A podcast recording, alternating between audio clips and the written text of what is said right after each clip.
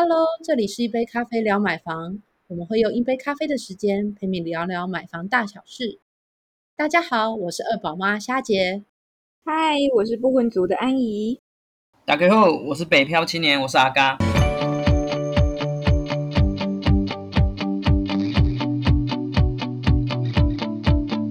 好啊，大家，我们一杯咖啡聊买房哦，已经都有二十几集嘞，我们讲过超多议题的，大家还有记得有哪些议题吗？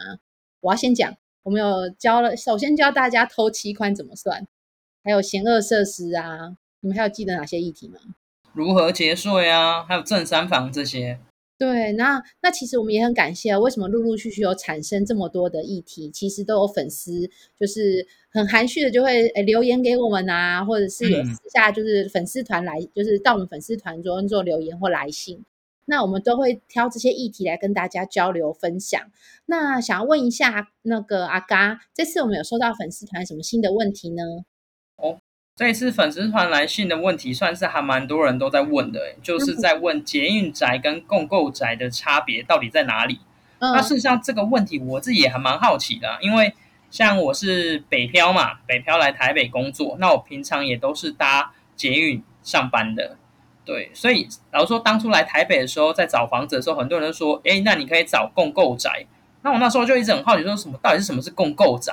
对，那上网查了一下之后，感觉共购宅跟一般人说临近捷运的住宅好像又不太一样。但是老说看了之后，还是有看没有懂，所以一些尤其是一些定义上，好像又有些模糊的地带。那是否可以请安姨来跟我们介绍一下，到底要怎么区分呢？好哦。其实就是像刚刚阿嘎讲的部分，就是大部分我们广义来讲的捷运宅啊，它不一定是共购，它有可能是捷运站周遭以捷运站为中心，然后周遭大概三百五十到五五百公尺左右的住宅。那三百五十到五百公尺其实大家很难抓，有时候我们就会抓一个比较宽的认定范围，就是步行十分钟以内可达。都会是广义的捷运宅，就是捷运站、捷运站周遭、捷运站附近这样。那有些人还会用一些短程的代步工具去做替代。那总之就是要离捷运很近啦，这就是广义的捷运宅。那如果把它范围限定再缩小一点，狭义定义的捷运宅，其实应该是所谓的捷运的联合开发案。早期就会讲联开案，然后后来他们官方改了个名字，叫做捷运土地开发案。它就是在捷运站的站点的那个区块，然后去新建大楼。然后大楼呢，它可能会找一些建商啊一起合作啊，然后政府去主导这一整个规划的开发案，然后再依照这个开发案的价值比例去做分回，所以有可能呃有住户可以分回，然后有那个建商可以拿来贩卖，有可能有公家机关持有的，那跟捷运的一起就跟捷运站口一起的这样子叫捷运宅。那它有分成是共购跟分购两种，对，就是。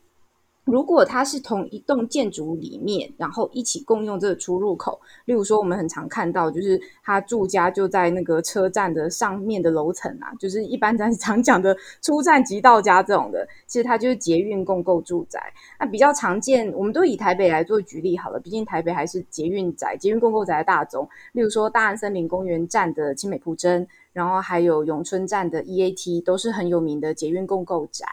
然后，如果讲分购宅的话，顾名思义就是它是分开的嘛。设计上面就跟刚刚共购宅不一样，它会有独立的出入口了。就它社区的空间跟捷运的空间比较不会相互去影响，它可能会有一个连通道啊。就是呃，走到捷运的话，还是稍微要走一下啦，不是说什么出站就是同一栋这样，但应该很近，原则上都会很近。例如说，像新泰站有那个敦南捷径。然后还有很有名的，在小碧潭站的梅河市啊，然后泸州站的希望城市，这种比较大批的社区都属于捷运分购宅的部分，这样。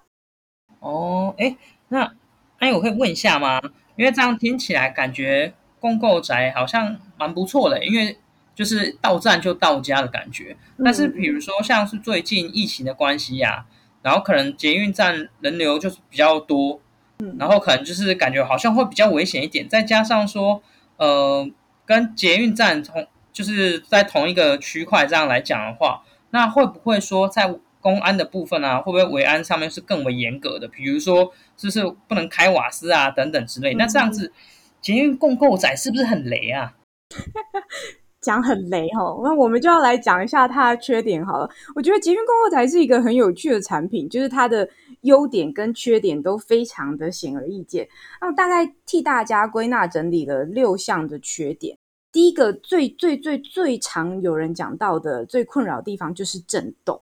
就是当捷运它行驶通过的时候，你在那个捷运住家会感受到这个明显的震动。然后可能就会因为这样子会有一些声音啊，或者是住上去的感受不是那么的安稳，大家就会觉得这样居住品质会下降，这个是最最最最多人诟病的部分。然后第二部分是噪音。就是因为捷运共购宅，它会有一些载重量的需求，就是它希呃，它会希望是比较轻的载重。那有一些建商，它会采用所谓的轻隔间，就是轻质灌浆墙来使用。那有些人就会觉得说，这种轻隔间它会导致这个隔音效果会变很差，所以有可能这个声音会互相干扰，有噪音问题。然后再来就是因为捷运共购宅，你可以可想而知，它就捷运站口嘛，一定就是在车水马龙地方啊，大马路旁边啊，车流量很大，人也多。所以它可可能就会受到外面的噪音去干扰，这样。然后第三点就是管理的问题，刚刚有提到，就是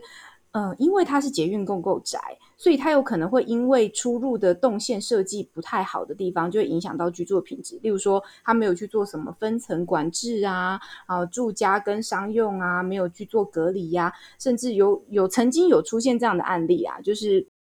办公空间的信件不小心投错了，投到住家那边。或者住家的信件投到别的地方这样子，然后这个社区混杂的部分会让大家对于这管理部分产生一些疑虑。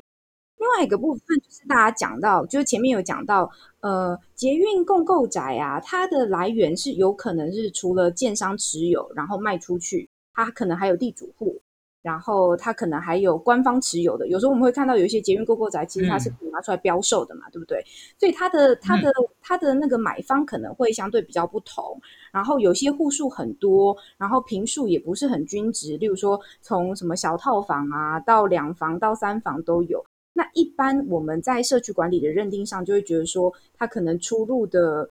呃的人的状况会比较不一样，比较难控管啦，就会担心这个一样都是管理疑虑的部分。对然后再来啊，还有一个就是蛮多，就是喜欢在家里料理的人，应该会非非非非非常建议的，就是没有明火这件事情。那基本上是因为消防安全的考量，就是捷运公共宅它多半都是不能有瓦斯的，就是它不能有天然瓦斯管线，然后它也不能装桶装瓦斯，基本上就是电热水器、电磁炉、IH 等等。那长期下来，电费是一个开销，然后对很多人习惯，你知道那个。台式料理大火快炒的人来说，他就是对他就是用不习惯电磁炉，他就是觉得很难用。真的，我认识很多这种人，他就是说他不要，因为那个没有明火，他没办法接受。所以这也是我妈也是这样。小家庭就很难选这个呢。对啊，是不是？对啊，不然光电费就爆炸了。对，像我自己是不善厨艺，所以我不太晓得那个火候控制的重要性。那我相信应该很多听众就是。大厨们应该都很清楚，说哦，这个火这样不行，一定要明火。对，然后再还有一个部分蛮有趣的，就是比较少人会发现，但它其实也是一个问题，就是停车位。因为捷运共购宅它都已经是共购宅，它就跟捷运连在一起，它基本上它不太会去规划太多的停车位给你，停车位数量会比较有限，再加上它基地会受限的关系，它可能停车位数量就会比较少。那如果有些人他即便买在捷运公购宅，他还是觉得我就是要有一台车，假日可以出去兜风等等之类。那这样的产品，你可能就要思考一下，你有可能买不太到车位，那附近又是在市区，那个车位又很难租，它会是一个问题。这样，然后最后最后第六点啊，就是水能载舟，亦能覆舟。就捷运公购宅，它价格很高，虽然另外另外一面讲的就是它很保值。但的确，它会超出这个周遭行情，因为我们很多的房子的房价，它都是随着这个重要的交通干道越近，价格就会越高；距离捷运越近，价格越高。那你根本就是捷运共购宅的话，其他价格是非常昂贵的。哦，原来是这样。那阿姨刚刚说的六大个缺点之外啊，老实说有一个我还蛮觉得蛮有感触的，就是管理上面的疑虑，因为。老实说，在进出捷运站的时候啊，有时候都会看到捷运出口，就是会很多人聚集在那个地方。有的时候可能是一些活动啊，或者是说，比如说像有人在约碰面的时候，都约在捷运站门口。所以就感觉说，哎，这个出路真的是有时候还真的是蛮复杂的。对啊，那其中里面还有提到一个，也是这是粉丝当中啊，少数有的人有询问到这个问题，但我觉得这个问题也是蛮重要的，就是刚刚安有提到说，建商新建官方持有，那听了一些粉丝上面在一些询问的时候，有询问到说，公共财会不会有一些产权上面的一些问题啊？那到底为什么会这样呢？安莹觉得怎么样？嗯，就是其实是这个建物用途的问题啦，因为有一些共购宅它不是做纯住宅。它有可能是住商混合，甚至它整个都是登记成办公室或者是一般事务所去做使用。所以这样的房子，如果我们去买来当成住宅使用啊，二公再去做个什么厕所啊 等等之类的，它就可能会有违规使用的风险在。所以我们要先去确认说，买这一户的它的建物的用途到底是什么？它是它是住家吗？它是住宅吗？还是它是事务所这样子？然后。对，那基本上大部分的共购宅，它还是跟一般的房子一样，就是正常的住家就有所有权这样。少数极少数，就是台北市的那个呃北台北车站的共购宅金站，它是使用权案，但这个真的非常非常非常少数。大部分共购宅就是跟一般房子一样。然后比较需要稍微注意的地方，就是因为它是捷运用地，所以它的地价可能会比较高。它的路段率相对会比较高，所以到时候屋主在缴这个地价税的时候，有可能就会比一般住宅再贵一点点这样子。嗯，哇，那这样听起来好像车成本也蛮高的。那在这一次的来信当中，粉丝来信当中，在询问公共宅的这个部分啊，呃，其中有一些呢，还蛮多人是在问，就是捷运站它是不是也会被纳入公社呢？哦，那阿姨，你觉得？捷运站如果被纳入公社的话，那我就叫这些人都不要给我搭捷运了。进来这有点夸张了，进来都要收费。我知道为什么会有这个问题，就是那个嘛，就是某个捷运共购宅案叫做什么什么方什么新的那个公社比超高嘛。就是那公社比到三十七 percent 还是三十九 percent，就是那公社比超级高，大家就会想说，哎，那你是不是把这个什么捷运连通道全部给我算到我的公社？其实没有啦，就是如果我们在讲高公社比这个议题啊。假设我们假设都是良心建商，没有灌水的话，高公设比一体其实是因为消防建筑法规影响所改变的，就是建筑法规越来越严了，原本是单梯变成八楼以上双梯等等的，那导致这个公设比就越来越高，因为它要做的相关的空间是越来越多的。那共构宅的法规呢，它的确比一般的住宅的规范更严。因为它可能会有像刚刚前面讲到，它不能使用明火嘛，它对一些消防法规的规范是会比较严谨的，所以普遍会认为它应该会吃掉更多的公社。然后还有一个原因，就是因为捷运公共宅它很多都会是做小平数。小套房啊，嗯，然后小平数它本来公设比就会比较高，因为大家你看平数小平数，然后小套房，然后它的平它的户数比较少，然后整体大家去分担的时候，它公设比就会拉高，所以大家就会觉得说，哎，为什么公共宅的公设比都会这么高？这样子，原来是这样哦，哎，那这样子的话，听起来共购宅啊，你看像刚刚安有提到有震动、噪音管理上的疑虑，没有明火，停车位是。就比较稀缺，那还有价格高，甚至有的公社比的比例也占蛮高的诶那这样听起来好像都没什么优点诶那这样子好像感觉会没没什么人在选它。那虾姐你怎么看？哦，这我要来帮他平反一下。虽然刚刚的确有讲到有些呃问题，那个缺点真的还蛮多，但是其实呃，大家为什么还会那个趋之若鹜，想说啊，那我想要。呃，还是会想要考量看看捷运共购宅，其实它有五大优点啦。那只是说那个优点衡量起来，就大家各自评量的那个在心中的重要性了。像比如说，那第一，首先它就是交通便利嘛，出出呃出站即到家。好，那包含比如捷运共购宅，或者是捷运刚刚提到的捷运分购宅。那分购宅可能大部分可能是比较大的社区。那呃，像比如说刚刚什么共振的问题啊，可能就只有跟捷运连。联通的那一栋才有这个问题。那同一个社区其他栋其实，哎，其实出站然后同在同一个社区内走几步路就到家了。那是其实也是会是还蛮方便的交通选择。好，那它的考量就是交通很便利。那，然后再来就是，呃，它的贷款成数是高的，因为它其实临近捷运，就像刚刚讲的，其实价格呃单价都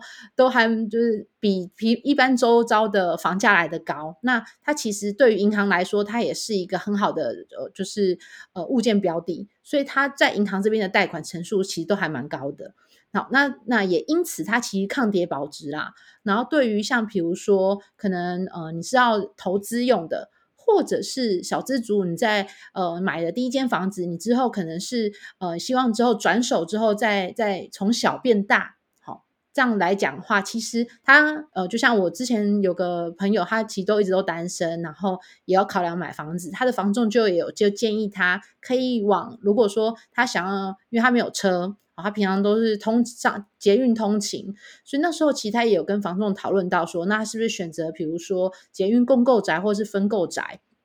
的方式，然后为他之后可以以小换大来做准备。好，那这个也是它抗跌保值的一个特性。那再来还有就是它易于出租。那这个其实就像刚刚讲到，不论是你是要来投资的，或者是你之后可能是呃小资族买的第一间房子。那你之后，哎，你后续有能力要买更大间的，那当你存到第二间头期款的时候，这间房子其实也很容易做出租，它不一定要一定都要卖掉，它其实可以当做是它呃后续出租，就是呃第二个收入来源这样子。那再来还有一点，我觉得，嗯，如果像我这么怕地震的人的话，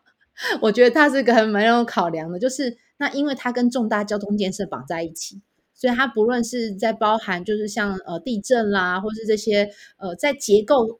整个建筑结构性的话，它其实都是评估的系数是要比较高的。好，那它的结构是相对安全的。对，嗯，整落有那呃跟我一样呢，在台北本地平常有大小地震就很受惊吓的人来讲。